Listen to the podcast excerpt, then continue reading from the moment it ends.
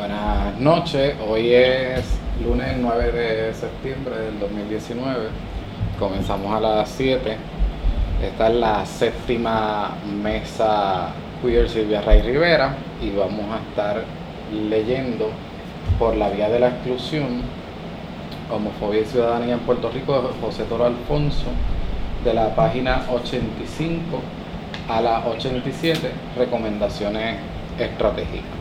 En la poesía tendremos a Diana en el resumen enviado por Omar a Favo, en la lectura Ta y en la pregunta Manuela. Así que si podemos comenzar presentando con nuestros nombres y nuestros pronombres. Mi nombre es Tania, me dicen Tats o Ta. Eh, mis pronombres son él, ella, ella. Nombre es Favo.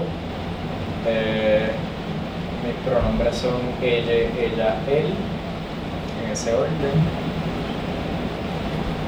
Mi nombre es Diana, mis pronombres son ella, ella. Mi nombre es Octavia, mis pronombres son ella y ella. Yo soy Manuela y prefiero ella, pero no importa cuál sea como Así que comenzamos. El parto nuevo comienzo. Esta noche escribo mi nombre en las paredes con la sangre de mi chocha. Pinto mis labios y mi rostro con la sangre de mi vientre mojo. Mojo la tierra con mi sangre en luna llena, llamando a mis hermanas escondidas en el bosque. Esta noche escribo, escribo mi nombre en las paredes. Las, las mujeres no hablan así. Vientre sangriento, generacional. Nunca se produjo ni flujo menstrual ni pariente. La niña interior siempre estuvo dentro, gritando, arañando las paredes, desesperada, paloma blanca, angustiada con las alas picadas, enjaulada contra su voluntad. Un fantasma genera- generacional, revivido, espíritu reencarnado, reviviendo, lágrimas sangrientas, saladas, amargas, pútridas inscribiendo ardiendo su rostro desde la violación, invasión de Colón o tal vez desde antes. Memorias agudas de imposición de religiones extrañas, estructuras comentadas, dos sexos, dos géneros, raspando intensamente, continuamente las fibras, texturas y colores del tejido humano. Fibras amigajas, un polvo en viento, lágrimas aún hoy dentro del vientre.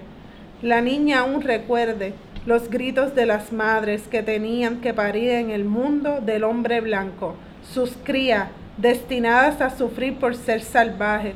Si naciera niña peor, salvaje, obligada siempre a ser la sombra de Adán. Si naciera con dos espíritus, peor aún, no podría existir, destinada a vivir en las grietas borrosas de la memoria ancestral de su tribu, pues el hombre blanco no tiene lugar ni propósito para estos. Clase poema esta. Vamos ahora con el resumen.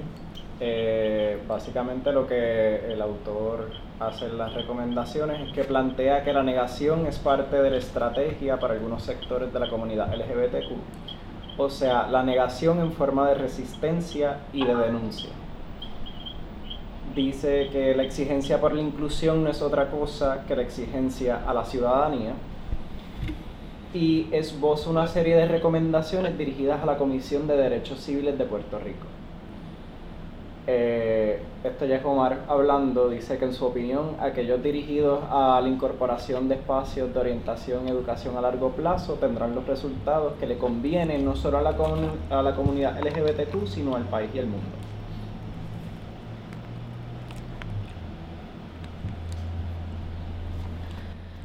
Recomendaciones estratégicas. Par- Partiendo de los resultados de este estudio y de la revisión de la literatura, entendemos que son pertinentes las siguientes recomendaciones para la Comisión de Derechos Civiles de Puerto Rico. 1. Ofrecer adiestramiento al personal de las agencias gubernamentales sobre los temas de derechos humanos, ciudadanía, orientación sexual y género. recomendar a la alta gerencia de las agencias gubernamentales en Puerto Rico que incluyan regularmente el tema de derechos humanos y orientación sexual en todo adiestramiento al personal. Hacer una revisión de toda la legislación aplicable a nivel nacional y federal para examinar las responsabilidades del Estado en garantizar el libre acceso a los servicios y a la plena ciudadanía de la población gay, lesbiana, bisexuales, transgénero en Puerto Rico. 4. Elaborar, desarrollar y recomendar políticas públicas al Estado con el objetivo de fortalecer la no discriminación por asuntos de orientación sexual y subrayar las garantías constitucionales de derecho que se le asisten a las personas de la comunidad gay, lesbianas, bisexuales y transgénero.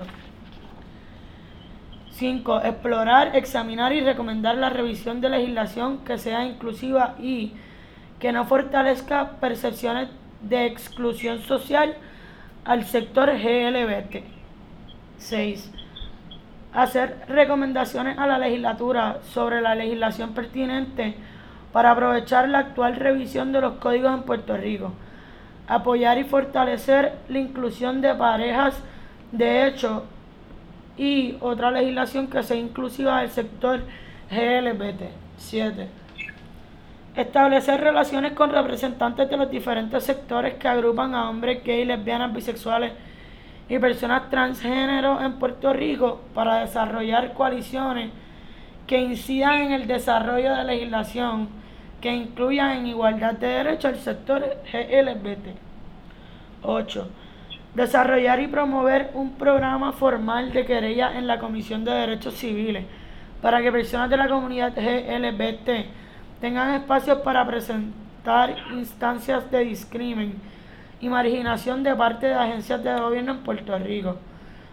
Desarrollar y promover un programa de apoyo legal efectivo que permita dar seguimiento y elevar a los tribunales pertinentes aquellos casos de evidente y contundente discrimen por orientación sexual.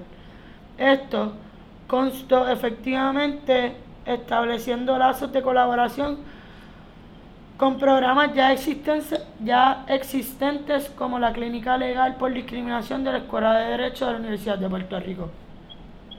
10. Expandir este estudio para incluir otras agencias gubernamentales y darle seguimiento a las ya estudiadas en años posteriores con el objetivo de examinar cambio de actitudes y el desarrollo permanente de espacios de ciudadanía del sector GLBT. 11. Creación y desarrollo de una comisión o una división dentro de la, de la Comisión de Derechos Civiles que vigile el bienestar de los miembros de esta comunidad. Se debe desarrollar una entidad dedicada a velar por la no discriminación contra los homosexuales, las lesbianas, bisexuales y transexuales. La misma también debe orientarse hacia la educación de las víctimas del discrimen para que conozcan sus derechos y entiendan que por ninguna razón son merecedores de maltrato y por tanto deben denunciar cualquier acto violento o abusivo en su contra, inclusive si estos actos son cometidos por sus propios familiares y o conocidos. 12. Desarrollar estrategias y campañas dirigidas a educar y combatir mitos respecto a la homosexualidad y el lesbianismo. Uno de los principales problemas que enfrentan los homosexuales, lesbianas, bisexuales y transgéneros es la poca información objetiva que existe en relación al tema. Por esto, hace falta compilar y divulgar información al respecto, no para tratar de cambiar o modificar tales conductas, sino para divulgar más datos que ayuden a disipar los miedos y prejuicios. 13. Deben llevarse a cabo campañas educativas en los medios de comunicación masivos, en las escuelas, en las áreas de trabajo y en las agencias de gobierno entre otras entidades, para concienciar acerca del daño y los efectos nefastos en cadena a consecuencia del discrimen. Primera pregunta. Al leer estas recomendaciones, ¿en qué inmediatamente pensaron? Si pueden compartir.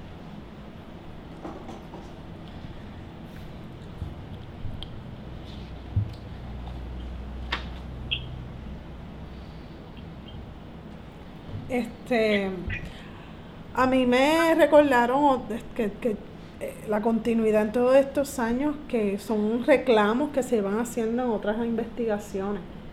Eh, investigaciones que preceden a esta como investigaciones que sucesan a, esta. Eh, otra cosa que también Omar, ahora entiendo más bien de Omar, que es que dice que es, derecho ciudadano. Entonces, lo que eh, a mí me pone a pensar como si o sea, esas las recomendaciones evidencian la exclusión de la comunidad como ciudadanos legales de este país. O sea, esas recomendaciones son, eh, se visibilizan ese discrimen total, porque si no, pues no estuvieran estas recomendaciones. Tanto así que incluso en la que dice que crear y desarrollar una convención dentro de la Comisión de Derechos Civiles, o sea, una comisión dentro de la Comisión de Derechos Civiles para que se dirija a, defender los derechos de, la comunidad.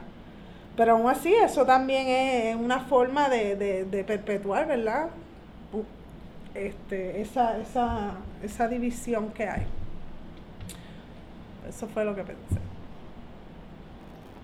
A mí, de cierto modo, me hizo pensar en el momento histórico en el que estamos ahora, en el que de cierto modo ya tenemos, aunque sea un granito de, de, estas recomendaciones, porque tenemos el Consejo Asesor LGBT.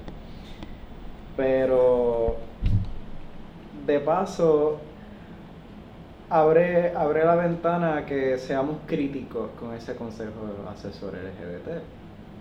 Porque, ¿por quién estaban velando realmente? Eh, y qué realmente hicieron, además de apropiarse de lucha que no les no, o sea, de logros, perdón, que no les corresponden.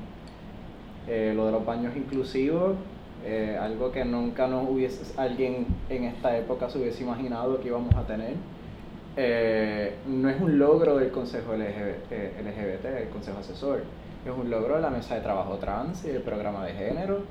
Y allí estaban el Consejo LGBT achacándoselo a ellos, como que esto es un logro de nuestro gobierno, de nuestro... Eh, así que, aunque sí es necesario de cierto modo insertar, eh, eh, insertarnos dentro de pues dentro del sistema ya existente, dentro de la, las cartas de derecho, dentro del gobierno, dentro de instituciones ya existentes, también tenemos que, que pensarnos fuera de ellas eh, y trascender eso. Porque igual vamos a estar repitiendo los mismos discursos de siempre, de inclusión y, y logros para un grupo selecto. Y el resto pues que se joda.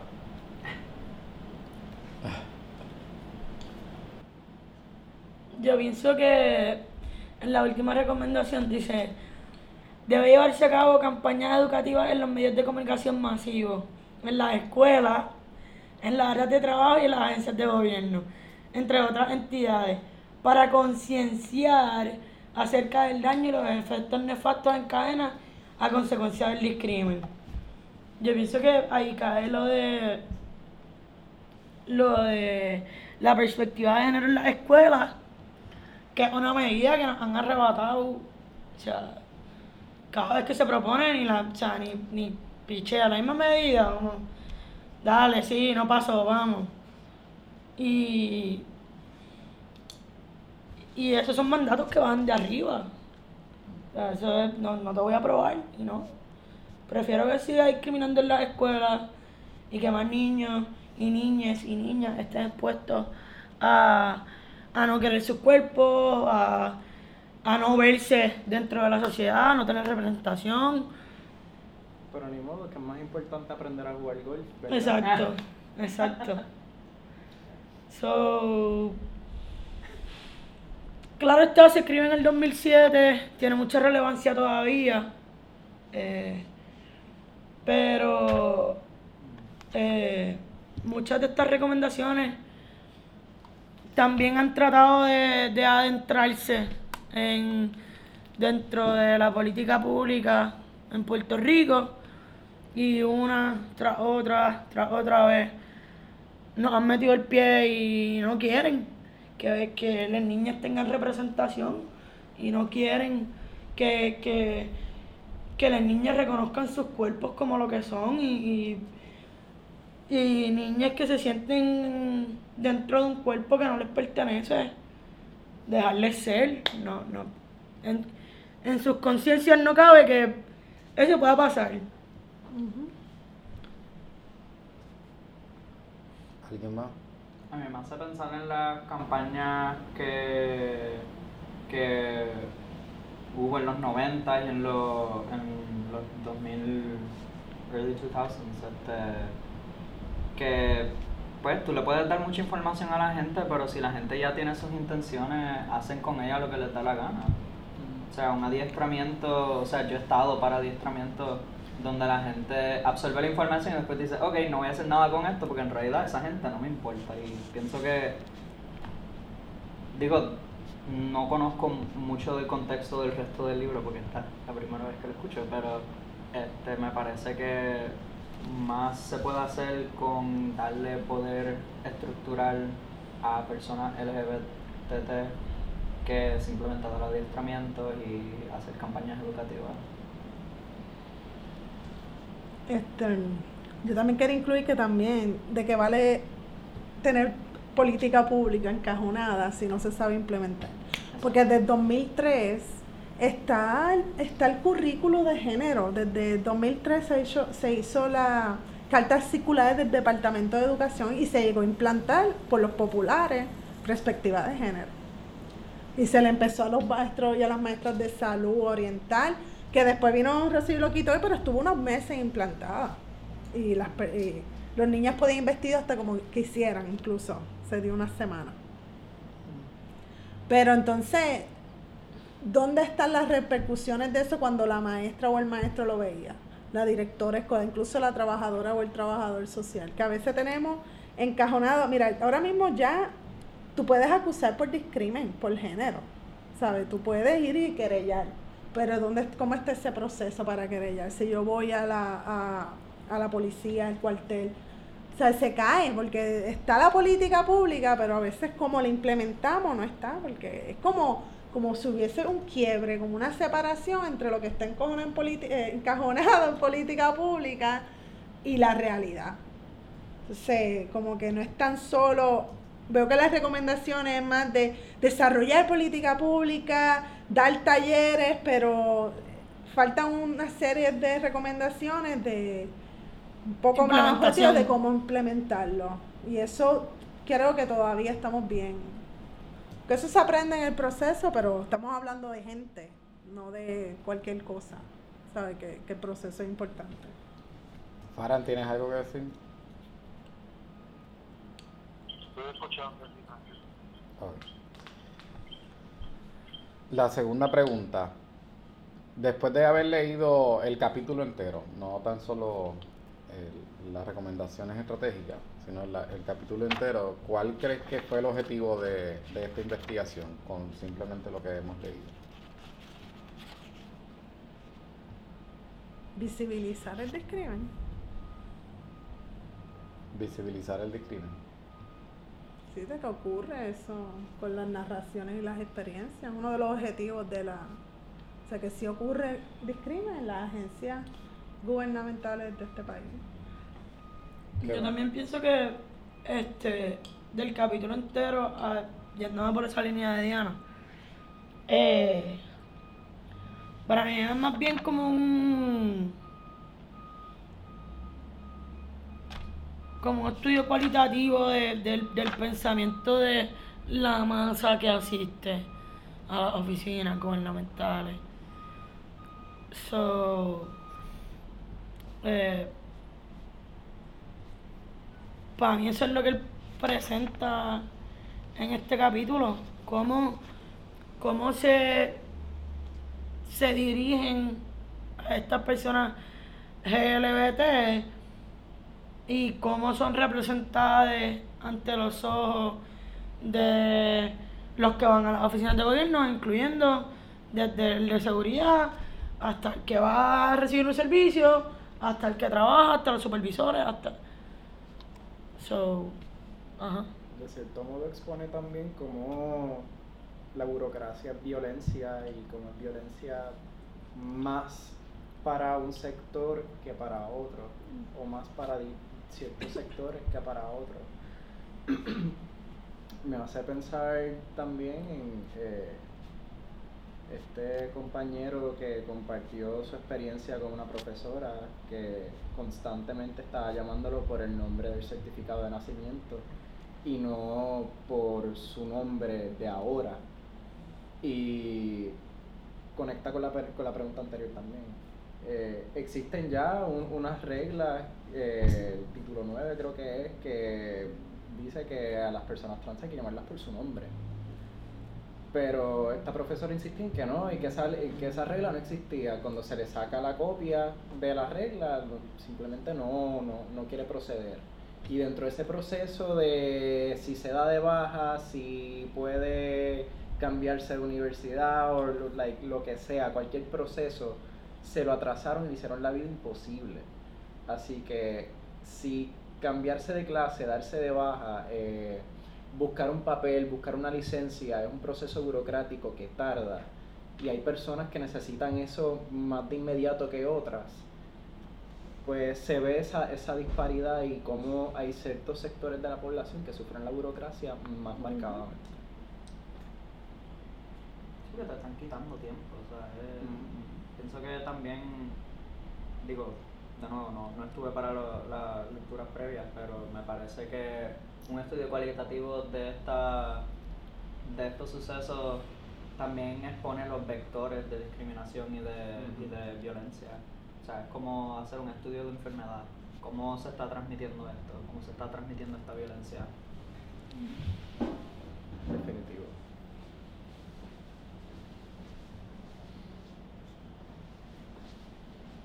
Sí, se dice bien claro, las narraciones se ven, ellos lo dicen, lo expresan. Pues en la tercera pregunta, Espérate, Farán, ¿quieres decir algo? Estoy escuchando, mis amores. Ok.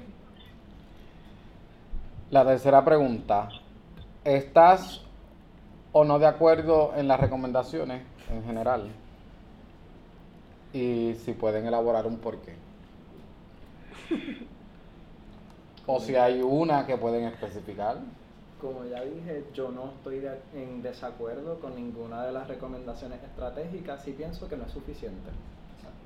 Que necesitamos más y que de esas estrategias que se le van a montar encima a esta eh, trasciendan la necesidad del gobierno y sean más enfocadas en lo autogestionado, sean más enfocadas en desde esfuerzo comunitario para la comunidad que depender de un otro gubernamental que de nuevo es un proceso burocrático, necesitamos que se pongan de acuerdo para entonces pues mira, sí, aquí están tus derechos. Mientras tanto necesitamos pues más esfuerzos organizados para contrarrestar esa espera.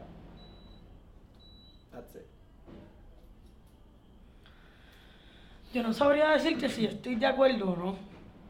Es que en verdad yo siento que en estas recomendaciones hay como unas lagunas bien grandes.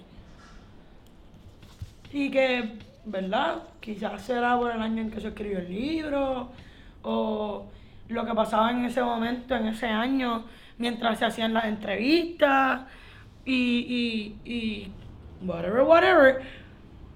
Pero yo pienso que aquí podría haber igual, mucho más. Pero que hay unas lagunas que no. Que se queda como en lo llanito. Como que no sé si es que no. Si profundizar fuera quitarle los- la objetividad al, al estudio. O. qué sé yo, pero no hay, no hay profundidad en la. en la. para mí. En las recomendaciones. Y que básicamente las primeras cinco recomendaciones pudieron haber sido la primera. Porque dice lo mismo. Sí, se repiten un Sí, montón. la misma- dice lo mismo. sí. Sea, yo no sabría decirte si en verdad estoy de acuerdo. hay no. como cuatro recomendaciones realmente. Literal. o tres. Literal, tres o cuatro. Sí, la- las divide en trece. Y es como, se torna bien repetitivo y bien, para mí, bien vacío el, el- las recomendaciones quizás no tenía tanta tela para cortar en ese momento.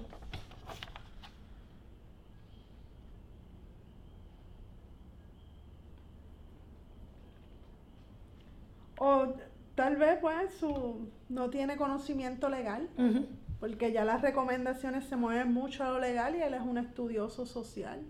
No sé, aunque no estoy negando que el estudio, los estudiosos y las estudiosas sociales no tengan conocimiento legal. Pero pues un poco el estudio como que dijo, ¿sabes? Puso unos conocimientos al descubierto bien importantes y las recomendaciones como que se inclinan más al discurso que escuchamos siempre de no, más política pública, más esto, que sí es importante, pero por ejemplo también cuando recomienda las coaliciones, tiene que tener cuidado si ya no existían coaliciones, o sabes si se estaban dando coaliciones. Pero si establecer relaciones con, la represen- con, lo- con representantes de coaliciones de la comunidad, ¿sabes? Como si no se estuviese dando en ese momento. Entonces, pues ahí, pues, O sea, que invisibiliza de alguna puede, manera. puede en alguna manera, sí, sí, totalmente. También, eh, los derechos, ¿sabes? ¿Para qué tú quieres meter? Una coalición de derechos civiles dentro de los derechos civiles que a ti te están, que no te lo están dando a ti. Ya, sí, ¿Sabes? sí, que ya, De- ya de del- por sí, ya de por sí es una violación. sistema que te discriminó, tú quieres tener una, o sea, tú estás legitimizando al que no te está discriminando también. Entonces un poco también es como poco codependiente al gobierno, las recomendaciones, no dan unas recomendaciones que nos desligan y nos empoderen fuera del gobierno, de esa cobija, que, que entiendo que es importante, no me tomo mal, pero es un poco más en vez esta. Yo en realidad no había comentado. Estoy bien callado. Eh, pero en, en real- mira, por aquí, rapidito. ¿Quién hace las recomendaciones? Mira que se ve que las recomendaciones surjan de, de- de la gente bien. Exacto. No cualquiera, no, no. Ay, yo escribí esto y yo pienso que. No, métete al cabrón caserío y allí vas a encontrar recomendaciones. Métete un asilo de viejo y allí vas a encontrar recomendaciones. Métete a- a- allá, a la, fuera de la área metropolitana y allí tú vas a encontrar recomendaciones. Será todo. Lo paran. Sí, es la realidad de que a mí me, me crea un problema estos grandes estudios que hacen los académicos, que es cuando en realidad el estudio puede plantear un sinnúmero de issues que esa persona, como un profesor de psicología, pudiese profundizar en planteamientos conductuales, planteamientos de etapas de desarrollo, en planteamientos de currículo a nivel psicológico, de perfil psicológico. Pudiese plantear eh, la cuestión de salubridad que no la vi por ningún lado. Eh, más sin embargo, por otro lado, es una persona que fue activista dentro de los primeros activistas en Puerto Rico. Y al parecer las recomendaciones quedaron bien, yo estoy de acuerdo, bien superficiales. Eh, 13 se pueden reducir a una para mí, ¿verdad? Eh, eso con un, un- un proyecto de política pública pudiese recoger mucho más que esas 13 recomendaciones. Yo pienso que él tenía un deadline. y estaba bien atrás. Pero- y dijo, vamos a sacar estas recomendaciones y ya, vamos. Pero eso que tú dices es bien importante, porque él, es- él responde a una metodología, y es una metodología occidental. Esto es, esto es Ezequiel, ¿cómo que se llama este? El, el método, la metodología que en sociales se sigue mucho, se me olvidó. Ezequiel, ¿cómo que se llama él? Whatever. ¿Tú lo has leído? Tu libro de metodología que te enseñan. Under Under Egg. Esto es Under Egg. Tú lees su investigación y él... eh, entonces, pero yo le voy a hacer una crítica a él metodológicamente, porque las recomendaciones en una metodología cualitativa, tú tienes que inclinarla a lo que dijo las personas, porque para eso tú las entrevistaste. Y eso es un estudio cualitativo. Entonces, sus recomendaciones son bien subjetivas, pero no tienen conexión. Si él hubiese puesto en las recomendaciones señalamientos de, su- de lo que dijeron las narraciones de las personas que entrevistó, podrían ser más reales. Pero aquí fue como que, ay, esto es lo que necesitamos realmente, como si, volví rápido, como si necesitáramos de estos derechos para entonces poder profundizar en los asuntos. ¿Y ustedes no creen que se haya sentido limitado de cierto modo por, de nuevo, la burocracia de la investigación que limitan mucho lo que uno puede decir, lo que no puede decir? Sí, fue. Sí, y, y- y, pues, también tiene que ver con, con que responde a, o sea, tú pudiste haber sido activista, entras a la academia, vas a responder a la academia. Y si la academia es del Estado, tienes que responder al Estado. Y si estás haciendo una investigación de la Comisión de Derechos Civiles, tienes que responder a las peticiones de la Comisión de Derechos Civiles. Porque, óigame, ahí no va a haber recomendaciones que pongan en redicho el trabajo de la Academia del Estado, ni de la Comisión de Derechos Civiles del Estado. Así que, por ende, a nivel político, sí podemos profundizar en que hay una entramaña política, hay un sesgo político, por más metodológico, por más Objetivo. objetivo, por más cuantitativo y cualitativo haya sido tu estudio.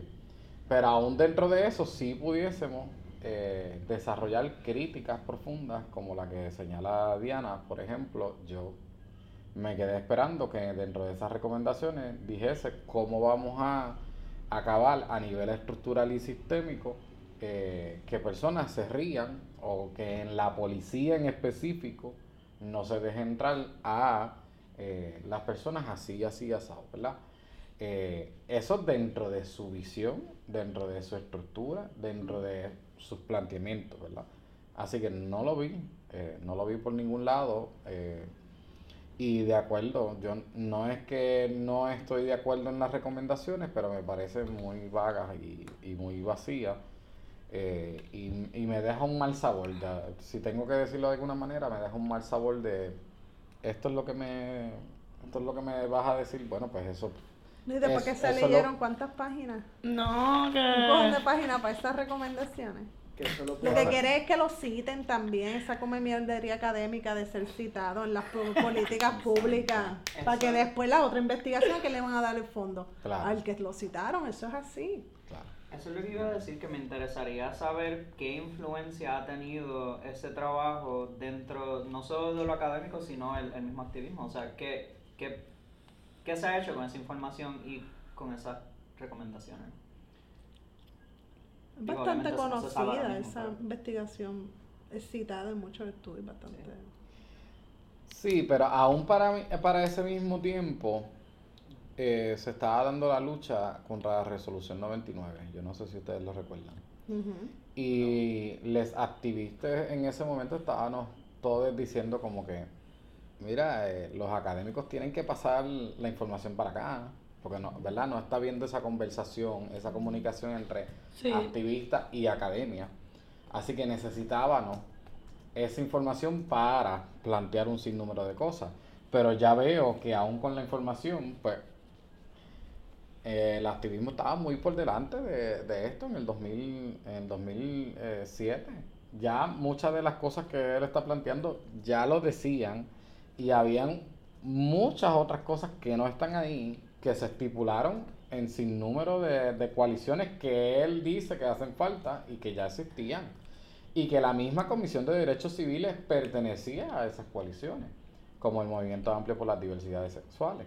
en- Comité en- contra en la homofobia. pero el Comité contra la 2009. Homofobia fue en el 2009, pero en 2006 ya existía el Movimiento Amplio por las Diversidades Sexuales, en donde estaba la Comisión de Derechos Civiles, Puerto Rico para, para todos y todas, eh, la Comisión de Derechos Humanos del Colegio de Abogados y Abogadas, el Consejo General de Estudiantes, la Liga Estudiantil, eh, sin número de organizaciones universitarias que estaban alrededor de, en contra del- de, la resolución 99 y que surgieron sin número de boletines, de flyers, de actividades, que ahí se nota que no hay un- una relación directa con lo que estaba pasando, más allá de, de la investigación. Y para mí, pues esto me lleva a esta otra pregunta. Vamos a imaginarnos actualizar estas recomendaciones. ¿Cuáles añadimos al 2019 y por qué? Bueno, primero que tiene que añadir letras, porque la comunidad la deja LGBT. G, G, L, B, T. Exacto. A mí esto me ha parecido curioso desde que empezamos a leer y actually yo he leído el texto como que en voz alta. Do- esta es la segunda vez que lo leo y es como que eh, no, no puedo procesar.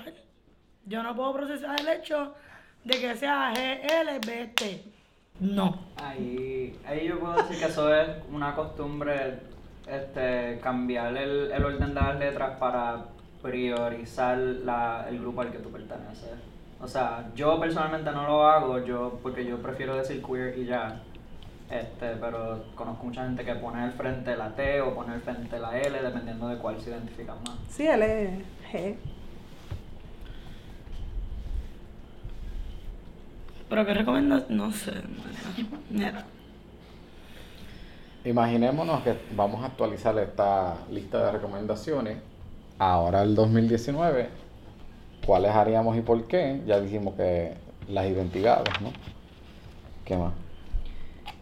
Yo desde mi perspectiva de artista, de, de autora, ilustradora, persona que eh, trabaja en los medios, diría, corregiría la de campañas educativas por medios de comunicación masiva para decir, haz un fondo, haz un fondo de dinero para creadores y artistas queer para que hagan su, su, sus trabajos y expongan su experiencia y así la gente, o sea, si tú te sientas a decir qué queremos que la gente sepa de la comunidad LGBT, pues van a seguir con un montón de pajas mentales. Pero si tú dejas que la gente cuente su historia, Claro. vas a hacer mucha más diferencia. Va a aparecer un especial de Banco Popular. Exacto. Digo, y por eso digo que me acordaba a las campañas, me acordaba a las campañas que yo presencié en los 90 y, y me pasaban por encima de la cabeza, era como que, ¿qué ustedes están tratando de decirme de verdad? O sea, no, no hacían nada porque era eso mismo, una campaña de Banco Popular. Eh, yo- ¿Cómo era esa campaña? El otro, la otra cara del sexo. Qué violenta esa, esa campaña fue horrible. ¿Se acuerdan de todos? Somos iguales. También. Ay, las sortijitas de goma, tengo una allí en casa. eh, roja. Me, acu- me acabo de acordar de un especial, una, un reportaje especial que hizo, no me acuerdo quién fue, si fue Telemundo, si fue, si fue Guapa, pero era un especial en el que atendían toda esta cuestión de la temática LGBT como a, mo- a modo de, de, de, pues, de educar y de indagar, pero Dios santo, estaba horrible y fue, fue en los 80, 90 por ahí, eh, la desinformación llovía en ese especial, eh, así que hay que, hay que ver más allá de, de educar, es capacitar gente para que eduque. eh, y no sé, no, no, no me limitaría a educar tampoco, y no- eh, mucho menos de esta cuestión bancaria, de llevar las charlas a las escuelas, de, de Ujú. o sea, un cineforo puede ser excelente espacio para, para discutir, eh, este espacio de estudio puede ser excelente espacio para discutir y, y ampliar las perspectivas. Y no solamente, edu- otra, otra medida que se me ocurre, no solamente educar desde esto existe, tenemos que ajustarnos nosotros para que estas personas que existen no se sientan mal puede ser un enfoque educativo más como que vamos a deconstruir lo que tú sabes de la heterosexualidad. Vamos a ponerte a cuestionar, ¿tú de verdad eres heterosexual? Y vamos a poner a esta gente incómoda, vamos a mariconizarla. ¿Por qué no? ¿Por qué no? O sea, ¿tú sabes cuánta gente saldría del closet si con una pizca de duda que tú le siembres en la mente? Un montón, es mi práctica. ¿Por Me lo, me lo dices a mí, yo estuve en una cruzada por años. Ay, Dios mío, Eh. Yo estuve en una cruzada por años y al día de hoy Ni digas nombre de los que salieron. muchas personas, Hay que hacer una bichoteca. Una, una bichoteca, le tiras una foto y haces una, como una biblioteca. Mira, este, este, este, este, este, este, este. full. ¿Qué se puede hacer? Ideas que salen de la mesa. ¿Vieron? La punta está buena. Yo sí creo que las recomendaciones, yo le añadiría recomendaciones tanto ho- hoy día como el lenguaje inclusivo, eh, la cuestión a nivel sistemática de, de los baños, ¿verdad? Eh, la cuestión de, de- del desarrollo de la salubridad, por ejemplo, eh, para las personas trans, eh, el reconocimiento de las personas no binarias y, y- y género fluido, ¿verdad? Yo también añadiría la cuestión que un poco lo, lo han traído, ¿verdad? De, de la creación de estructuras para que las mismas personas de las comunidades sean las que gesten proyectos, lo que es gestión cultural, eh, el desarrollo de gestión cultural de las comunidades. Eh, plantearía sin, sin lugar a duda eh, desarrollos de escuelas de género, de escuelas queer, de escuelas de pensamiento queer. Por cierto, eh, hace poco fui a visitar a, una amiga feminista que fue de las primeras que trabajó lo que hoy es el programa de género de la universidad.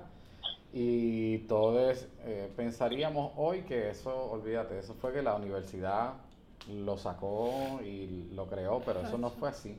El grupo se llamaba Mafalda, también pertenecía a esa coalición de Movimiento Amplio por las Diversidades eh, y existía mucho antes, eh, desde el 2000, creo que 2005, 2004 posiblemente, eh, porque fue un junte de feministas después de la huelga del 2005. Así que son cosas bien interesantes que podríamos plantear en esa lista, aún dentro de la estructura de lo que es este estudio, que es un estudio para la Comisión de Derechos Civiles. Eh, por ejemplo, protocolos en las agencias, ¿verdad? Ahí no habla nada de protocolos de las agencias, protocolos en el Departamento de la Familia, protocolos en el Departamento de Educación, protocolos en vivienda. Eh, las personas las personas eh, queer tienen prioridad dentro de una lista de espera, por ejemplo, en vivienda. Una persona que fue expulsada de su hogar. Son cosas que me pregunto, ¿verdad? Si, si nosotros eh, hoy día actualizáramos esa lista.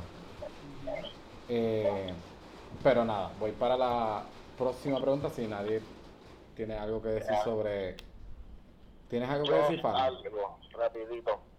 Me gustaría también que a las personas trans, específicamente en los trabajos, los dejen identificarse como ellos quieran, necesidad de ese papeleo que es cuesta arriba para los trans, ¿entiendes? En los trabajos para que se les reconozca sin necesidad de papeleo necesariamente, en específico en los trabajos. Sí, la política de recursos humanos y los protocolos de recursos humanos. Mira, ese, ese- todas las agencias de recursos humanos, el, el Departamento de Recursos Humanos de la UP, de todas las UPR, de todas las universidades en Puerto Rico, tiene que actualizarse, principalmente el de la UP. Porque yo que vengo administración de empresas, es recursos humanos, es el departamento con estipulaciones más arcaicas que existe dentro de la facultad entera. Punto. Yo pienso que en vez de implantarse. Un saludito a Randy que se va a reír cuando yo diga esto. Este. Yo creo que en vez de implantarse eh, los recursos humanos en. Debería haber principalmente alguien de relaciones laborales. O sea, no es lo mismo ni se escribe igual relaciones laborales ni recursos humanos. Los recursos humanos son peones para la fábrica. Pero tienes que tener cuidado porque relaciones laborales tiene dos vertientes. Claro, claro, claro está. Los que se van, que tienen el bachillerato ese se van a estudiar recursos humanos. de Claro, claro. Pero igual tiene que haber un rompimiento de, de cómo se educa al que estudia recursos humanos. No, ese currículo tiene que tener Sí. clases de perspectiva de género, Claro, tiene claro. que tener clases de teoría queer, Claro. esa gen- y tiene que tener clases de conducta humana. Esa gente no puede, ese currículo no puede tener eso. Claro, completamente de acuerdo, ya. No, y, y como en Puerto Rico, porque por ejemplo tú te vas a otros países y, es, y no existe tanto esta cuestión de que por ser una entidad privada pueden discriminar abiertamente con estipulaciones, por ej- ejemplo, de uniforme. Eh, ¿Cómo es posible que en el Caribe todavía hay oficinas al día de hoy, oficinas de doctores, de psicólogos, de psiquiatras, que te dicen cómo tú te tienes que vestir? No puedes estar en pantalones cortos. Tú- usted va a los cupones, usted va a vivienda y a sin número de el lugares y te lo dicen. En el hospital. Que si no se puede hablar de, de religión, de política, de sexo. Que no se... O sea, ahí es que yo me quedo, pues, ¿de qué vale que desde el 2000 que ganamos una legislación de no discrimen si realmente no hay ningún protocolo que me diga a mí en esa agencia que me están discriminando? Entonces me tendría que yo ir a un foro judicial para que el foro judicial determine si hay una violación de derechos. Pues para ir para un foro judicial usted tiene que tener chavo para meter la querella. Claro. Y entonces el- la academia hizo un estudio y no recomienda nada a su vecino de recursos humanos que queda exactamente al lado de ciencias sociales. ¿Qué cosa? ¿no? Eh, Exacto. eh, exacto. y no recomienda nada a mi, al currículo de administración pública, que es También. parte de ciencias sociales. ¿Qué cosa? Y no recomienda nada a los trabajadores sociales de, de allí de, mi- de, de ciencias sociales, que son los que van a trabajar en el departamento de la familia, el departamento de vivienda, etcétera, etcétera, etcétera. Pues entonces, ¿de qué estamos hablando?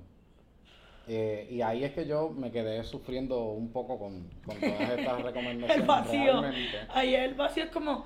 Yo también pienso que la lectura te lleva, te lleva, te lleva, te lleva. Y es como que, ay. Ya, hasta aquí. Es como cuando cocinas bien cabrón y se te olvida tirar el sazón a la comida. Está todo bien Pero- lindo, bien Sí, exacto, pero sabes. Pero es bien interesante porque como es a, a la Comisión de Derechos Civiles una investigación, el capítulo 5 que da re- las recomendaciones, por teoría, es lo que tú le dices a la persona que tiene que hacer. Porque si tú me pagaste que yo hiciera el estudio, es porque tú, de verdad, necesitas esas recomendaciones para mejorar tu servicio. No, esto simplemente es que van a venir unos fondos gringos, porque siempre es así, en, en las investigaciones bien grandes, vienen fondos y necesitan teoría, evidencia que se están haciendo cosas para la inclusión, para no el discrimen. Y esas son las, eso, mira, esos fondos, yo que trabajo en investigaciones, los fondos que llegan, es porque cuando viene, mira, viene una investigación, tenemos, y tú ves a los profesores llenando pa, o al decano buscando el profesor que iba a investigar, es porque vienen unos fondos federales y necesitan este tipo de evidencia. Eso es todo, y por eso esas recomendaciones son una mierda, porque si de verdad le tenía que decir lo que tenían que hacer, no le daban los chavos a eso, daban a otra persona. Esta otra pregunta se la voy a hacer a cada uno. Ah, vaya. Y me dicen y entonces profundizan. Eh, ¿Cuál entiendes tú que es el sesgo más grande de del autor? Espérate. Este, como que el bias.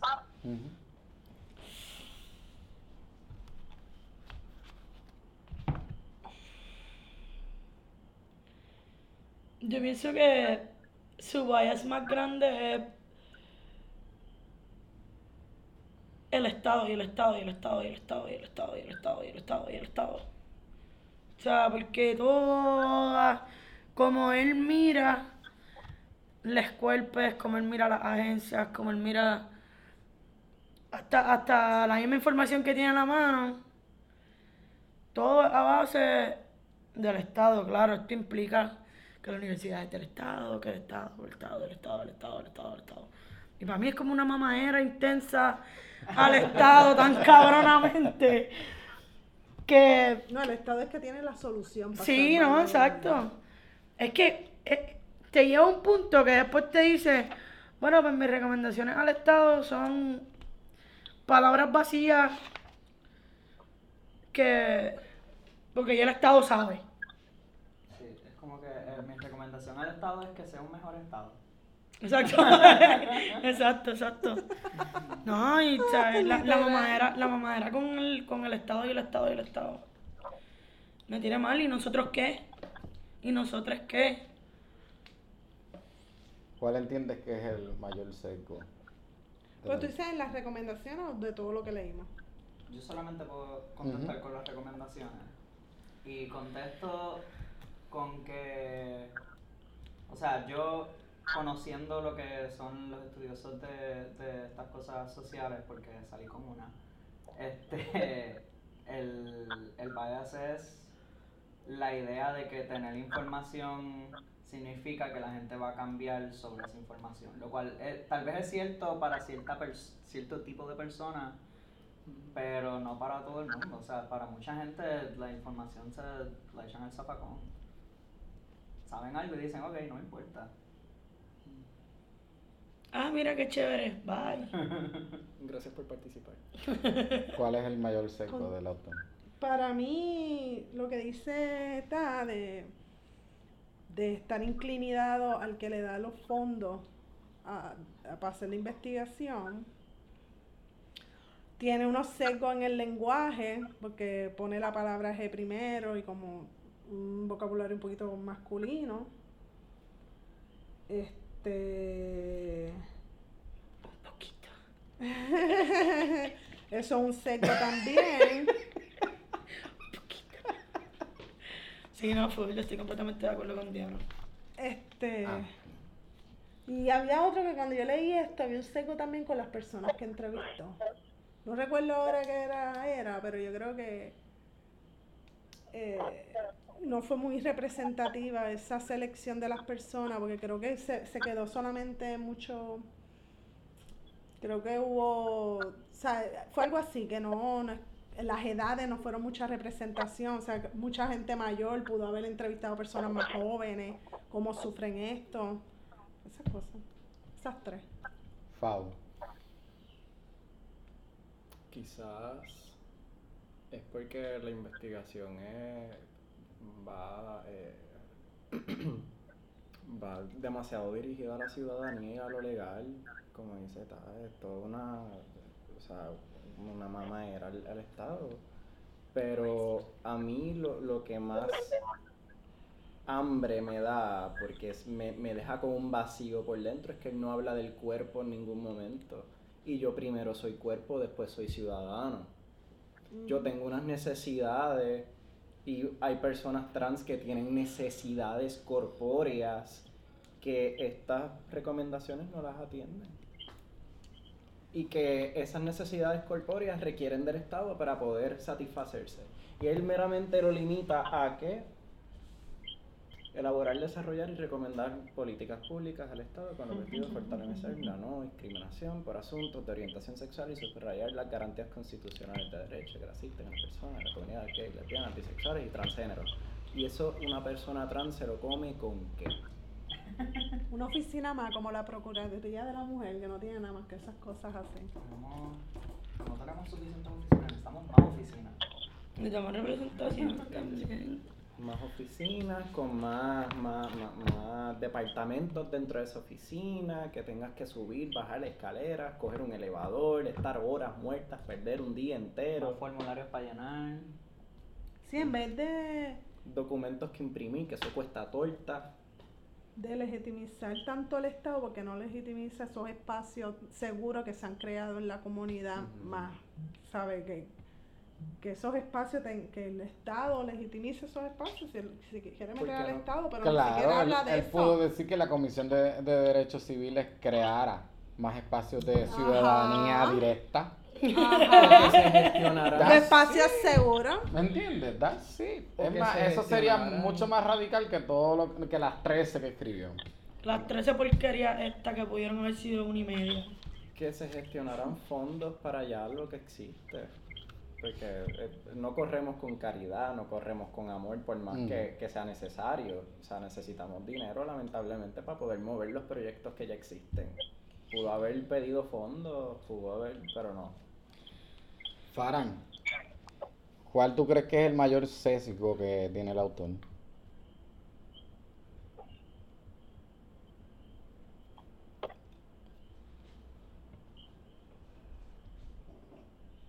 Faran. ¿Estás ahí? Farando.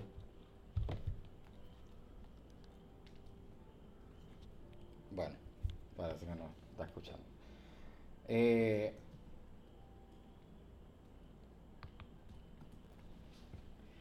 en la pregunta 12, y creo que Fabo la, leyó- la acaba de leer, ¿por qué el autor recomienda algo bien específico sobre las orientaciones sexuales, más sin embargo sobre lo trans no? ¿A qué ustedes se creen que se deba eso? O tal vez para él orientación, entra todo, allí cabe de todo. En orientación sexual eso, eso aguanta de todo en esa caja. Tal vez lo pensó así, no sé, porque él habla de lo trans. Sí, pero él habla de, de lo trans, pero como Pero de lejito. de lejito. Como mirándote por encima del hombro. Sí, sí, sí. Y cuando tú dijiste lo de. Lo de que él tenía un sesgo de, de- del lenguaje y como con la gente que entrevistó, cuando leímos eso, yo me sentí así. Estábamos mirando por encima del hombro a todo el mundo. Sí, se notaba. sí. Este, pero. ¿Ustedes lo conocieron a él? No, yo no. No. Oye, me caía, yo cogí clases con él y a mí... Este. Pero era amado en el, en el departamento. Pero yo también pienso que no habla de lo trans porque puede ser que encajone lo trans entre femenino y masculino. Ujú. Sí, habla binomio. Y- binomio. Eh, el pana mío este, yo toro, qué lindo. Mira, este, Se tiene que estar revolcando en la tumba. este, pues yo pienso que él mira el cuerpo bien biologicista y si, porque él lo dice, es un hombre vestido de mujer, o sea, no, no hay, no llega a un, a una, ni, ni tan siquiera a una consideración de que es como se representan las cuerpos y, y ya, y tú tratas a la persona como se identifica y ya. Eso no, no lo toca ahí. De parte de una, de una experiencia bien biologicista de es hombre o mujer y ya. Y habla de las Claro. sexualidades porque es lo que tienes entre, porque es lo que tienes entre medio de las piernas y ya, y eso es lo que te predispone. So, Estamos hablando, Faran, de que porque el autor recomienda algo bien específico en la pregunta 12. Creo es que está habiendo problemas con, con la señal.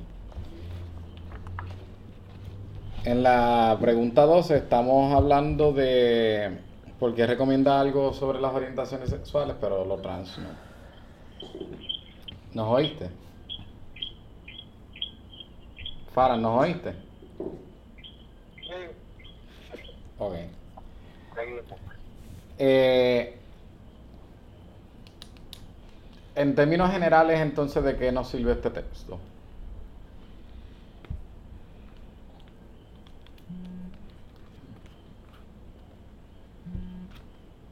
A encabronarnos y traernos en las resoluciones verdaderas.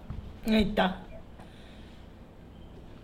Yo creo que el valor que tiene el texto es un poco volvernos a decir lo que un poco ya sabemos, ¿no? Eh, con evidencia.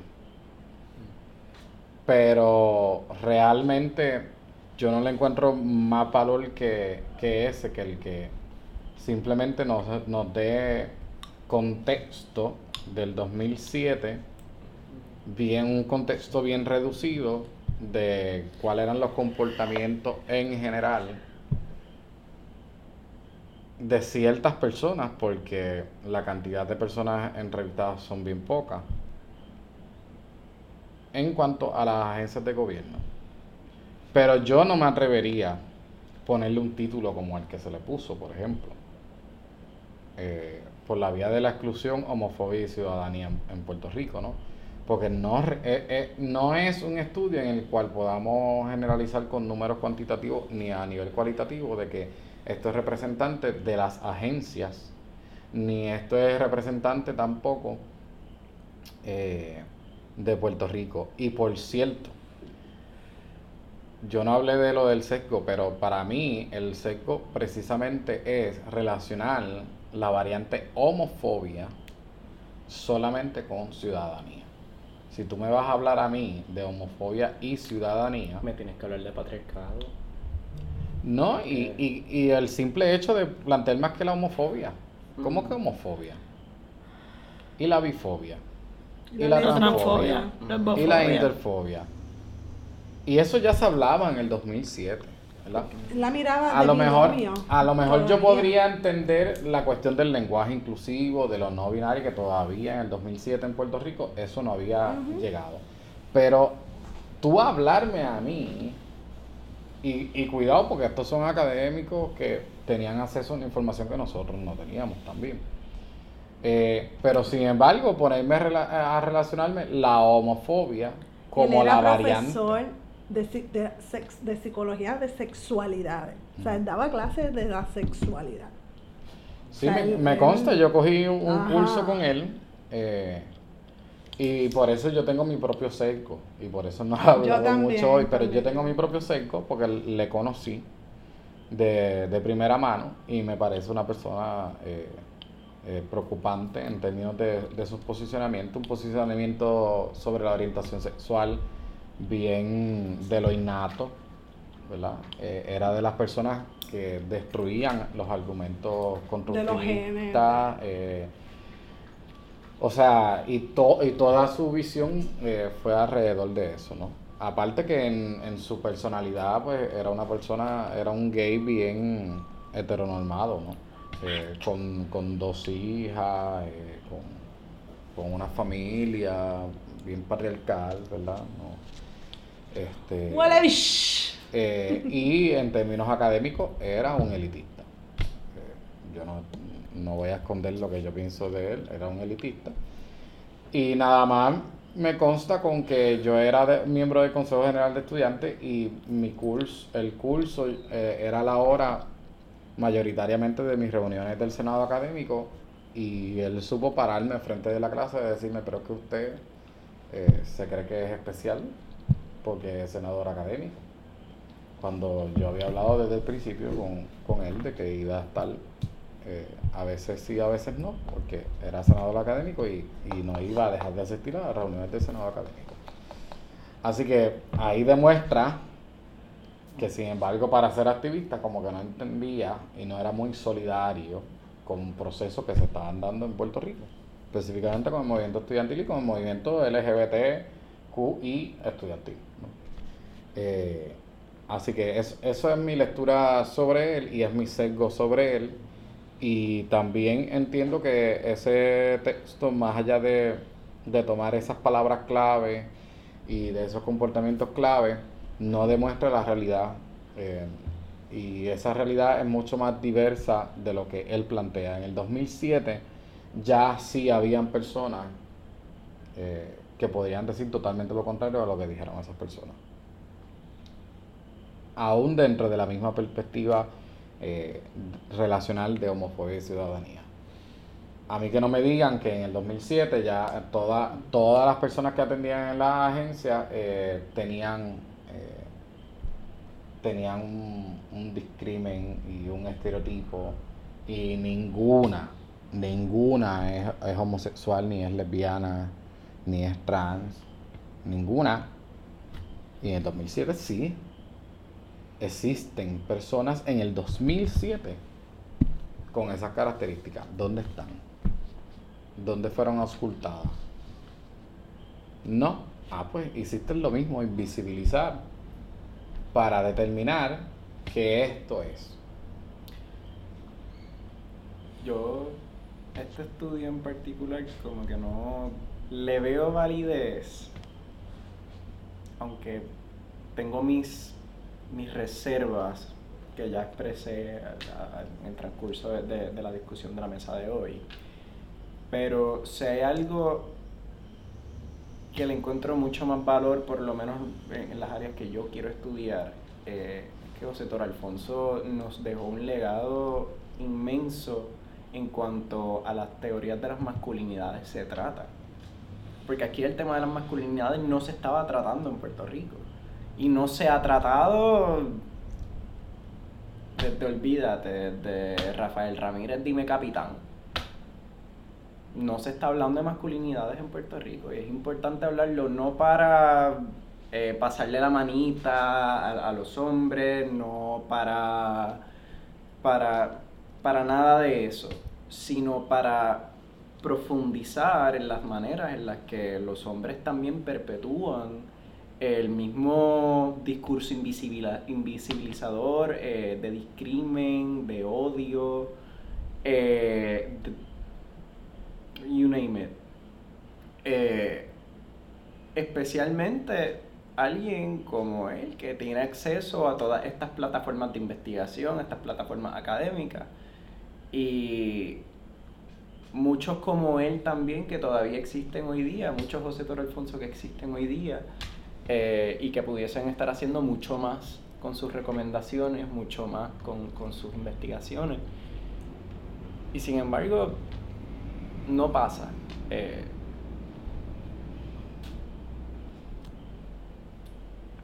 ¿Tú piensas que no se está hablando de masculinidad? Masculinidad. No, se, no se está teorizando tan, de, de masculinidades tanto como, como en otros países, como en México. Pero porque para mi experiencia yo, yo pienso que se está hablando más que antes. O sea, Mucho- yo, o yo, ahora, o sea, yo ahora. Porque hubo hasta un congreso. hace Después, poco de, después del col- el primer coloquio de masculinidad, después de repente como que nos dimos cuenta que sí hay gente, que hay gente que puede hacer el trabajo, pero es un tema que está, no, no se está tocando. Sí, se debería tocar. Yo, qué bueno que tú traes lo de masculinidades, porque a, a mí sí me parece bien interesante los contextos de donde surgen las cosas. Pues yo recuerdo, por ejemplo, con el tema del volver hacia que nos guste la masculinidad pelúa, por ejemplo. Pero eso tiene un trasfondo. Y el trasfondo era de muchos de estos hombres gay apalabrando que si a mí me gusta un gay, si me gusta un hombre, es porque quiero que parezca hombre. Entonces, ya hoy día eso no es así, pero de ahí viene. En, en el desarrollo también de las masculinidades es interesante porque ¿de dónde viene? Viene precisamente de eso. ¿no? Viene de ver al hombre gay como esa otra masculinidad. Y por cierto, es el estudio, me atrevo decir, de las masculinidades del hombre gay los que desarrollan la homonorma. Quienes desarrollan el cómo es el hombre gay es dentro del debate de las masculinidades. Eso no quiere decir que hoy día eso no es así y que hemos avanzado y nos hemos desarrollado en el tema de las masculinidades. Pero a mí sí me sigue interesando los contextos históricos en donde surgen esas cosas. Porque podemos denotar a lo mejor claves de cómo, por ejemplo, eh, por cierto, estaba reflexionando sobre lo no binario y entiendo que Fabo también, porque le vi en Facebook y yo creo que comenté. Y es precisamente cómo al día de hoy, aparentemente, aún lo no binario está más relacionado a lo masculino que a lo femenino. Lo podemos ver. Eh, podemos ¿Por qué? ver el- Espérate, ¿por qué tú piensas eso? ¿Tú En la piensas eso? porque el performance Ah, tiende a lo masculino. El performance no binario tiende a lo masculino. La vestimenta neutral es masculina. Y, y por es- cierto, Sí, pero por, o- digo, sí. por otro lado también la gente ve lo no binario como woman light. O sea, lo ven como, o sea, tal vez no aquí, pero en muchos sitios pues, la gente dice woman and non-binary como para decir nada más. Queremos este, gente que fue asignada mujer. Sé. Pero, nada, sí. Sí, pero, eh, sí, exacto. Depende pero, del contexto, claramente. Claro, pero nada, yo, ve- yo veo tanto teóricos como activistas, como personas que se identifican como no binarias en Puerto Rico y fuera de Puerto Rico. Beto Preciado. Puedo nombrarles y cada uno tiende a un performance masculino. Aunque en lo sexual es que juega con la no identificación. ¿verdad? Entonces, esto es interesante porque trayéndolo también a, a relacionarlo con el pensamiento de cuando eh, oí, vi este video de esta teórica que plantea que lo queer nació precisamente de ver la identidad sexual como lo problemático, como lo problematizar. Pero nos quedamos dentro de teoría queer feminista de problematizar el género, pero no lo sexual. Y yo creo que esto se sigue repitiendo. Y que es algo que, de alguna manera, si yo miro, que por ahí va mi próxima pregunta, si miramos los derechos y recordamos ese contexto del 2007 al 2019, ¿qué vemos diferente y cómo vemos que estamos? ¿no? Y para mí, una de, de- de las cosas a problematizar y a profundizar es precisamente cómo estamos repitiendo de alguna manera las estructuras masculinizantes, patriarcales, machistas, sexistas, fóbicas dentro de lo que vamos construyendo. Eso no quiere decir que nos vamos a dar aquí, ay, pequé, pequé, no. Sino reconocer que eso se está dando. Pero es verdad. Y claro, es que Con el cuerpo a las mujeres gordas no se les ve igual y eso es una cosa macharrana también. Una conducta de- de- del, del discurso del cuerpo de la mujer que es la estática. Este, eso es construido desde el patriarcado. Y ahí en los queer se da un montón. Y el, y el vieje, ¿no? El- Ajá. aún el lenguaje, y yo, y yo lo sigo repitiendo y me moriré repitiéndolo, la E para mí sigue siendo masculinizante. Masculina, claro que Ya- sí. ¿Sabes qué La es lo que U y la I es que la E que es, la palabra más utili- es la letra más utilizada de las vocales. Pero es que incluso dentro de la lingüística se está dejando de utilizar vocales fuertes y vocales débiles y se está usando vocales abiertas y vocales cerradas. Porque la A, la E y la O requieren que uno abra la boca para poder decirlas. Pero es que la I y la U son más, más, más cerradas. Eh, no sé si eso tendrá algún, algún efecto en la manera en la que pensemos. Yo no soy... Bueno, también acuérdate que somos eh, latinos, ¿entiendes? Que hablamos español en otro idioma. O sea, la- las lenguas ro- no, eh, de romance. Yo en ese sentido no, no, no me dejo llevar mucho por esa teoría de que el lenguaje es quien dicta cómo uno piensa. De verdad, la Aunque sí influye, aunque sí influye.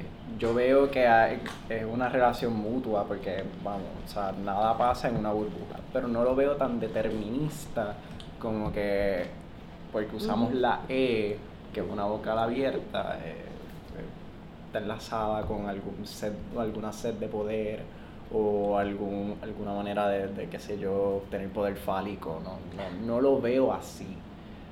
Pero sí entiendo que si presidente ya es masculino queremos usar la E, pues veo esa, veo esa división y veo esa paradoja. Claro, eh, pero vuelvo. al contexto de esas discusiones. Por ejemplo, en el 2009, cuando estábamos en el Comité contra la Homofobia y el Discrimen, fuimos de, de- de los primeros en empezar esta discusión de la letra. Porque teníamos dentro de nuestro foro una lingüista, eh, se llamaba Mayrin Llorens. Y por cierto, eh, decíamos, eh, teníamos una cancioncita, todo es un problema lingüístico, ¿no? y desde ahí partimos a que nosotros debíamos usar la U y la I. Y que por cierto, en nuestra raíz de lenguaje, se nos va a hacer más fácil utilizar la U y la I porque todos los lenguajes romances vienen de la utilización en mayoría de la U y la I. Y en aquel momento el debate era, aunque hoy decimos abierta y cerrado, era sobre vocales fuertes y vocales débiles. Y qué casualidad que no optamos por las débiles. No es casualidad. No es casualidad que España es quien primero plantea los movimientos queer en España, la E. Y que se nos impone como colonización la E. Y que nosotros y nosotros en Puerto Rico no podamos asumir otra letra. Tanto así que yo hoy sigo utilizando la E. ¿verdad? Eh, pero nada, lo, lo planteo como para problematizar y sí, eh, ahí pues yo soy medio Foucaultiano, ¿no? Eh, y yo sí planteo, el, el lenguaje construye. Tanto así que construyó sociedades. Hoy tenemos el conocimiento que tenemos por el lenguaje. Eh, hoy tenemos números y vemos cosas por el lenguaje. Imaginamos, soñamos. Bueno, hay, hay otras que se van en el viaje de que tú no sueñas en otro idioma más que en el de tu, el, el de tu idioma materno. Así que, y se han hecho estudios de- del sueño y realmente es bien improbable que una persona salga soñando en, en tailandés cuando nació ah, ¿verdad? en un contexto de hablar español. Lo cual sería interesante porque aparentemente el lenguaje es aprendido, no es algo innato. Pero lo interesante es que al parecer hay algo relacionado con el contexto y uno viene con el contexto. Pero ya son las 8 y 20, vamos a ir cerrando, pero quiero entonces hacer la pregunta.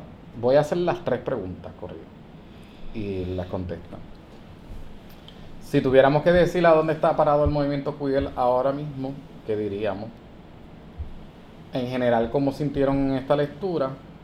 Y si tienen algunos comentarios finales sobre el texto. Yo pienso que el autor es bien pesado. Es que la manera de redacción es bien. Para mí, el autor es bien cansón. Y qué bueno que decidimos terminarlo. Porque. eh, no sé, yo pienso que sí debemos revisitar ciertos puntos dentro de la cronología histórica, pero hay ciertas llaguitas que el texto propone que estamos un poquito más adelantados. Y para mí él es bien pesado.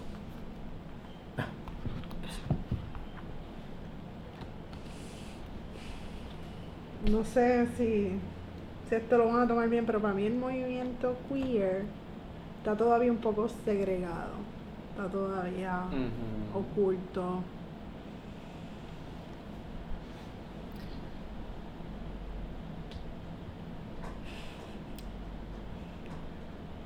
Todavía, todavía.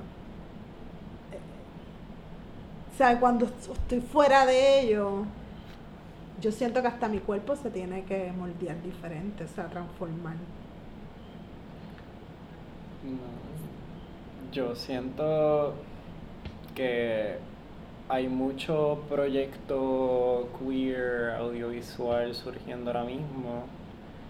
Y hay unos que están chéveres, que sí brindan visibilidad, visibilidad y hay otros que se nota a leguas, que es la, curader- la curadería de la bellaquera de quien sea que esté llevando el proyecto a cabo. Porque ves todos los cuerpos que hay, son cuerpos tradicionalmente masculinos y pelús, pero tienen pantallas con, con plumas. Ok, chévere. Gracias.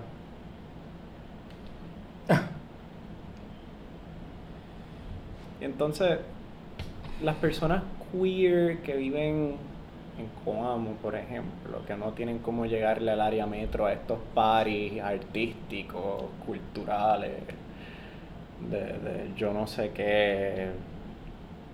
La gente queer que vive en, al- en alguna esquina en- que no toca el, el área metro, que ni siquiera saben que existe una palabra para, para su, su, su experiencia de no encajar las locas del pueblo que en, aquí en San Juan son queer, pero en Peñuela son la loca del pueblo. ¿Cómo entonces yo puedo hablar de lo queer y general, y generalizarlo a nivel de Puerto Rico si de lo que estoy hablando es de un contexto queer que viene de una teoría occidental, americanizada? De cierto modo hay que, hay que lo queer no que no haya un, un, eh, tal cosa como lo queer puertorriqueño, porque lo hay, lo vivimos. Eh, me atrevería a decir que ser puertorriqueño es ser queer, porque somos literalmente una colonia. Y ser, o sea, ser colonia es ser, pues, pues, olvídate, lo que no se supone que esté ahí.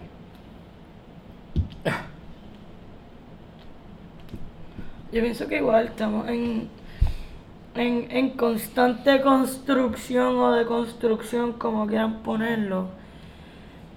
Pero nos falta mucho todavía y yo partiendo desde la premisa de favor de, de que de que lo queer no se habla fuera de la metro. O quizás sí se hable fuera de la metro en, Ma- en Mayagüez. Este. este no voy a decir que el chiste se cuenta solo, pero ah. Este, yo tengo una camisa hoy puesta que dice queer y la gente me para en todos lados qué significa tu camisa. Todo el tiempo. O sea, yo vengo de Caguas, no es como que yo estoy alejada y enajenada completamente de la metro. Pero lo que, o sea, partiendo de la premisa de favor, de que cómo nosotros le explicamos a las locas del pueblo o a la bucha del pueblo. O sea, ¿cómo, cómo le explicamos a las personas pobres que no tienen acceso a la educación que ya de por sí el sistema lo tienen por completo encima? No sé. ¿Cómo le explicamos que en la metro se está dando una teoría queer? ¿Cómo? ¿Cómo le explicamos la importancia de sus cuerpos? ¿Cómo le explicamos que no necesariamente se tienen que expresar dentro de uno o el otro género? O sea, es un constante, es una constante construcción y deconstrucción que claramente y contundentemente hay que sacarla de las universidades, hay que sacarla de la metro, hay que sacarla de, la universidad en Humacao, hay que sacarla de la universidad, hay que sacarla del colegio, o sea, sí, hay que exteriorizar y hay que descentralizar eh, todas estas teorías de las cuales nos estamos hablando mierda.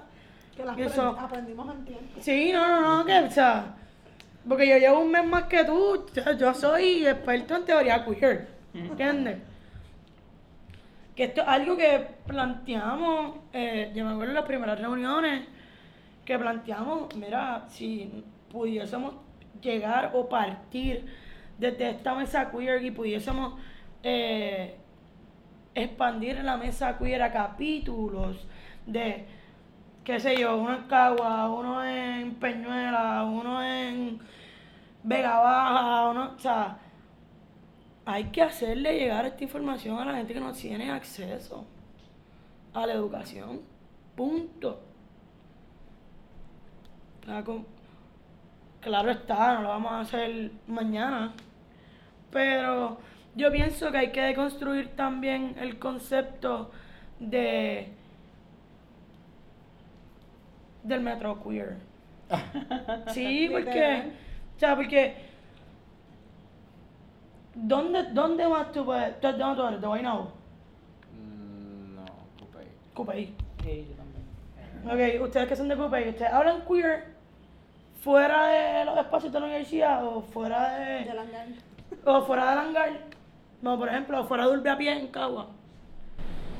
Y para decirte más, mi familia es de Peñuela, eso cuando yo bajo, olvídate que yo tengo que hablar de, de carro, yo tengo que hacer una persona es alterna, ponerme una máscara, amarrarme el pelo en moño, ponerme pantallas que no sean estas. Eh, es todo un performance y yo tengo claro que ya saben, porque hello, tú no puedes tapar el cielo con una mano, pero es bien difícil. Sí, pero también en estos espacios, porque a veces estos estos- estos- estas personas, por ejemplo, las panas mías buchas de Ciales. Ella pa- este, yo para ella soy súper mega bucha, pero para acá San Juan yo no soy tan bucha. Yo soy feminísima. Yo soy la nena. Sí, olvídate, blanquita ojos azules, es guaynabicha. Si como no me peino, pues ya me han quitado eso, pero yo me acuerdo cuando yo llegué, todo el mundo, esta guayna bicha, ¿te acuerdas? Y yo, cabrón, yo soy de Ciales, ya tú hablas. y, y- y yo me siento en, esa, yo bajo hacia decir la megabucha, porque la pick-up con, bajo en una pick-up estándar, voy a decir la megabucha. Y aquí en San Juan, yo soy, ella no es tan queer. Está cabrón.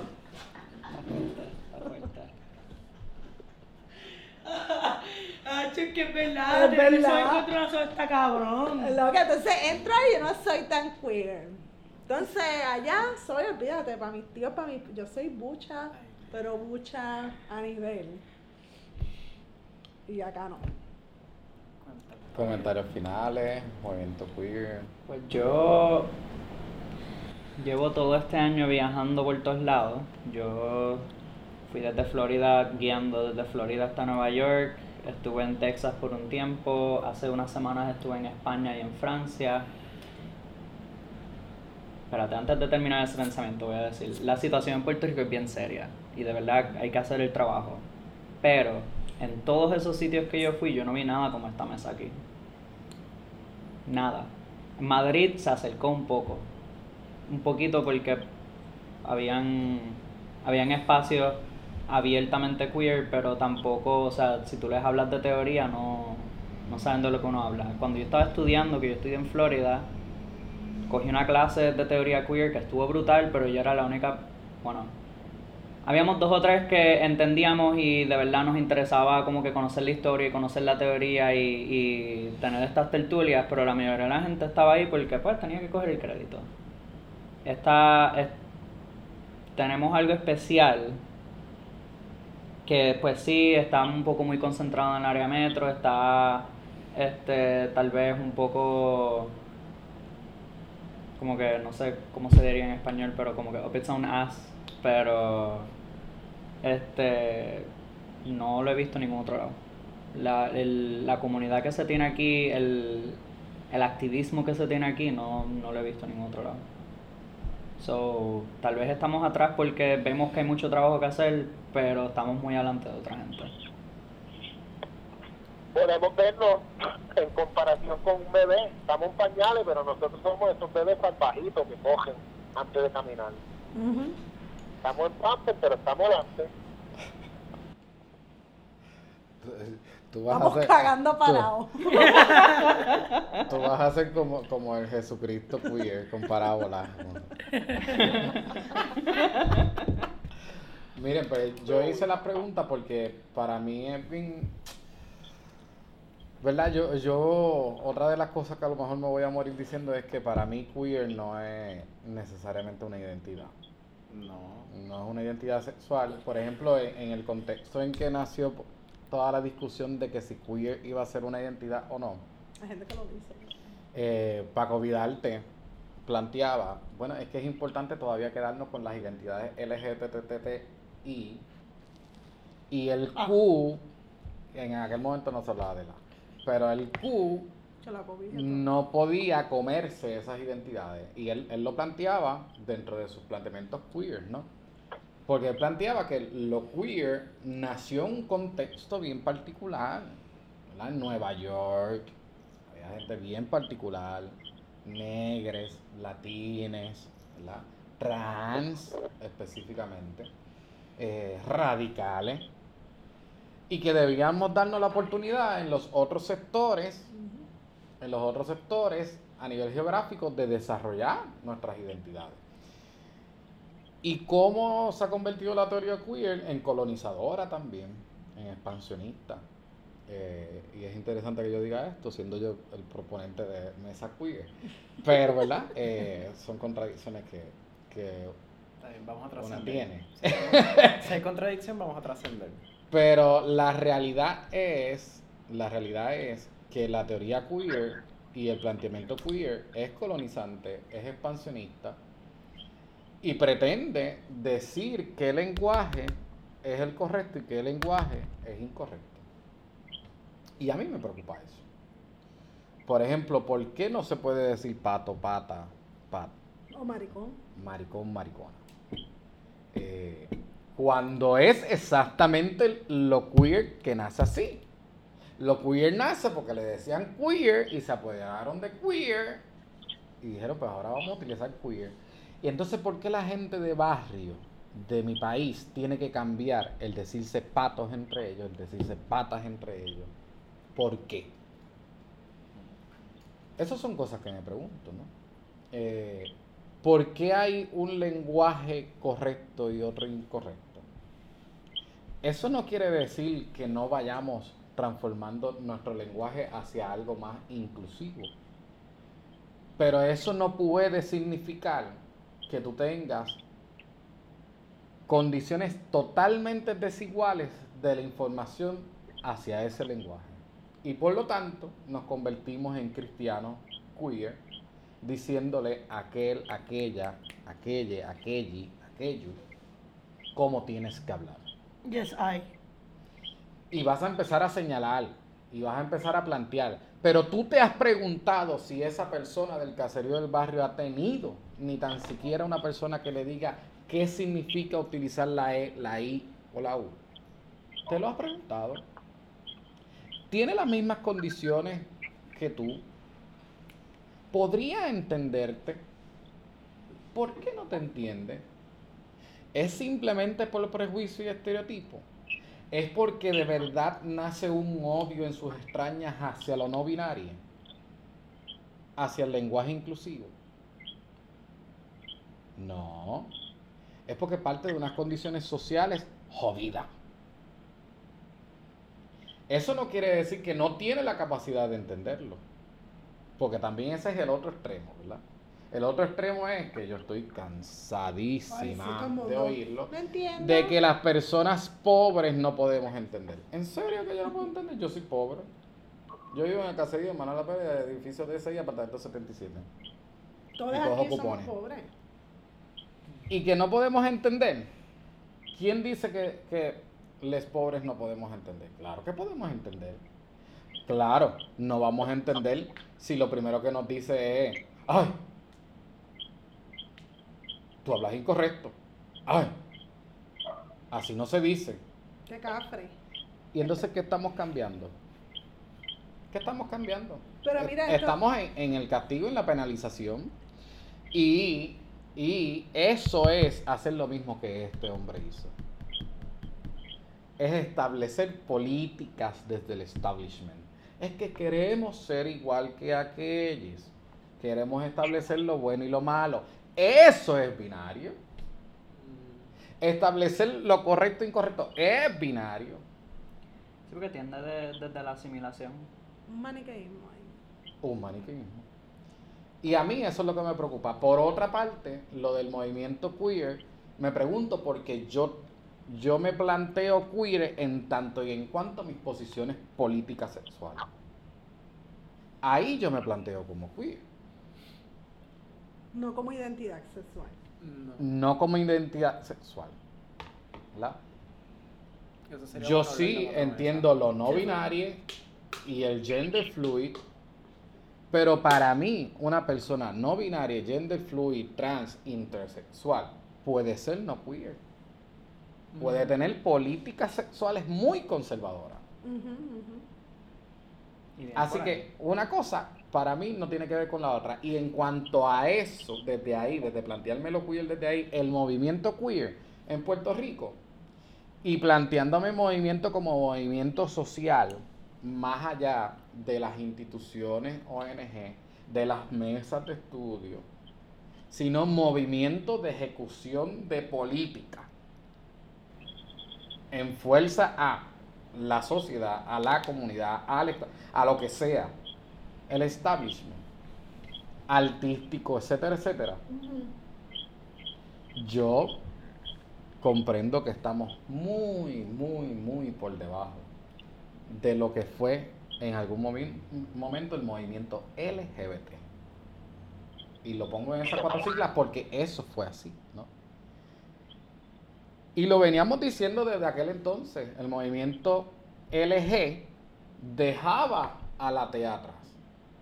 La T, que fue que, quien- quien comenzó, por cierto, B, el movimiento. a la B, yo me acuerdo. No, el B todavía. Si tú me preguntas a mí. ¿Cuántas- Pero igual no sigue estando, sigue ¿Cuántas estando primero que la L.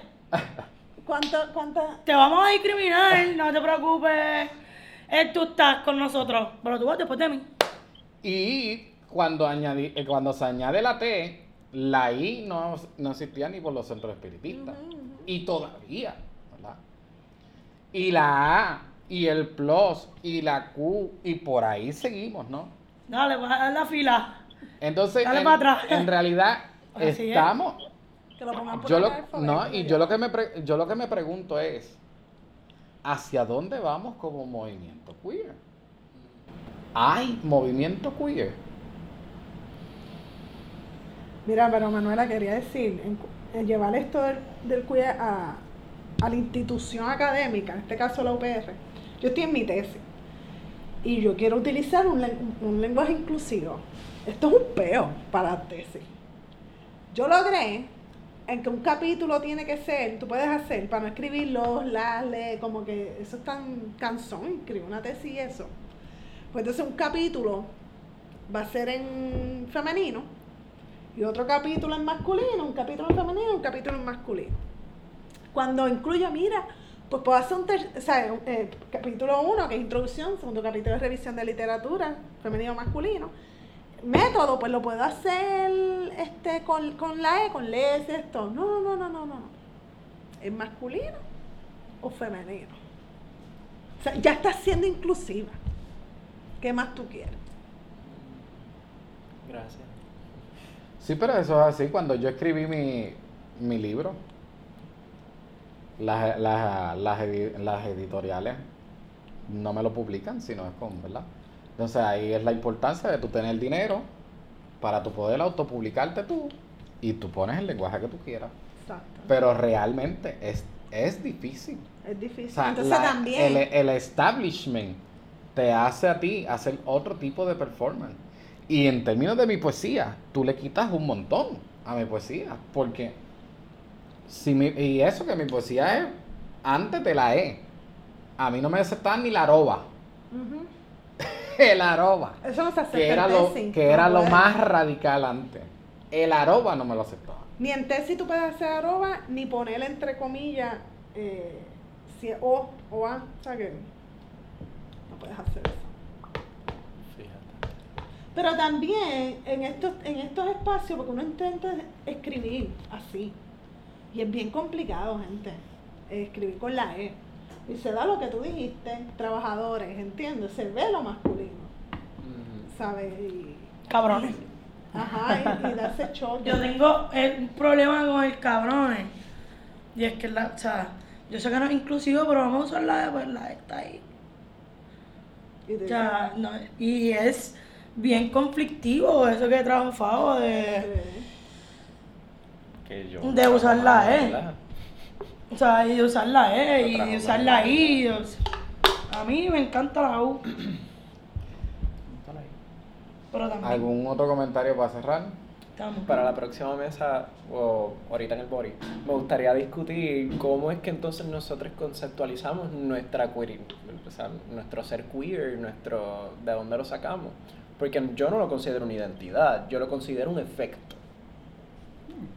Es un resultado de lo que ya existe.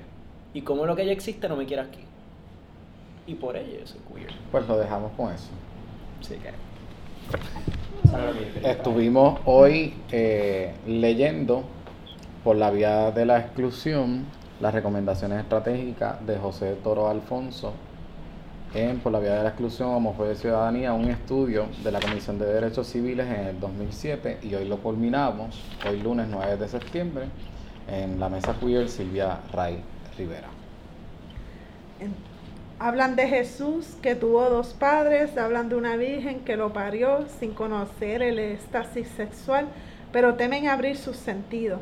Hablan de amar al prójimo, pero violar y matar no es amar, ni encrucijar violentamente, violentamente imponiendo sus morales cultur- culturales contradictorias, asfixiando naturaleza y armonía.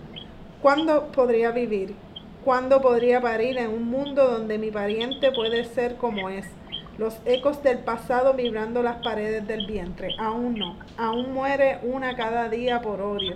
Pero la niña reencarna generacional, alza su voz ancestral, ya no es gritos ni es llanto, sin lágrimas sangrientas, con ojo de leona, feroces, la niña en cuerpo de un hombre.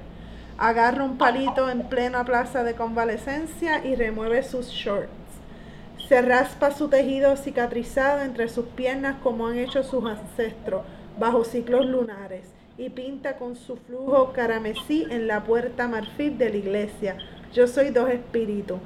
Soy paz y amor, soy armonía, soy la verdadera Mesías, soy la sangre de mis ancestros y he llegado a salvar la humanidad.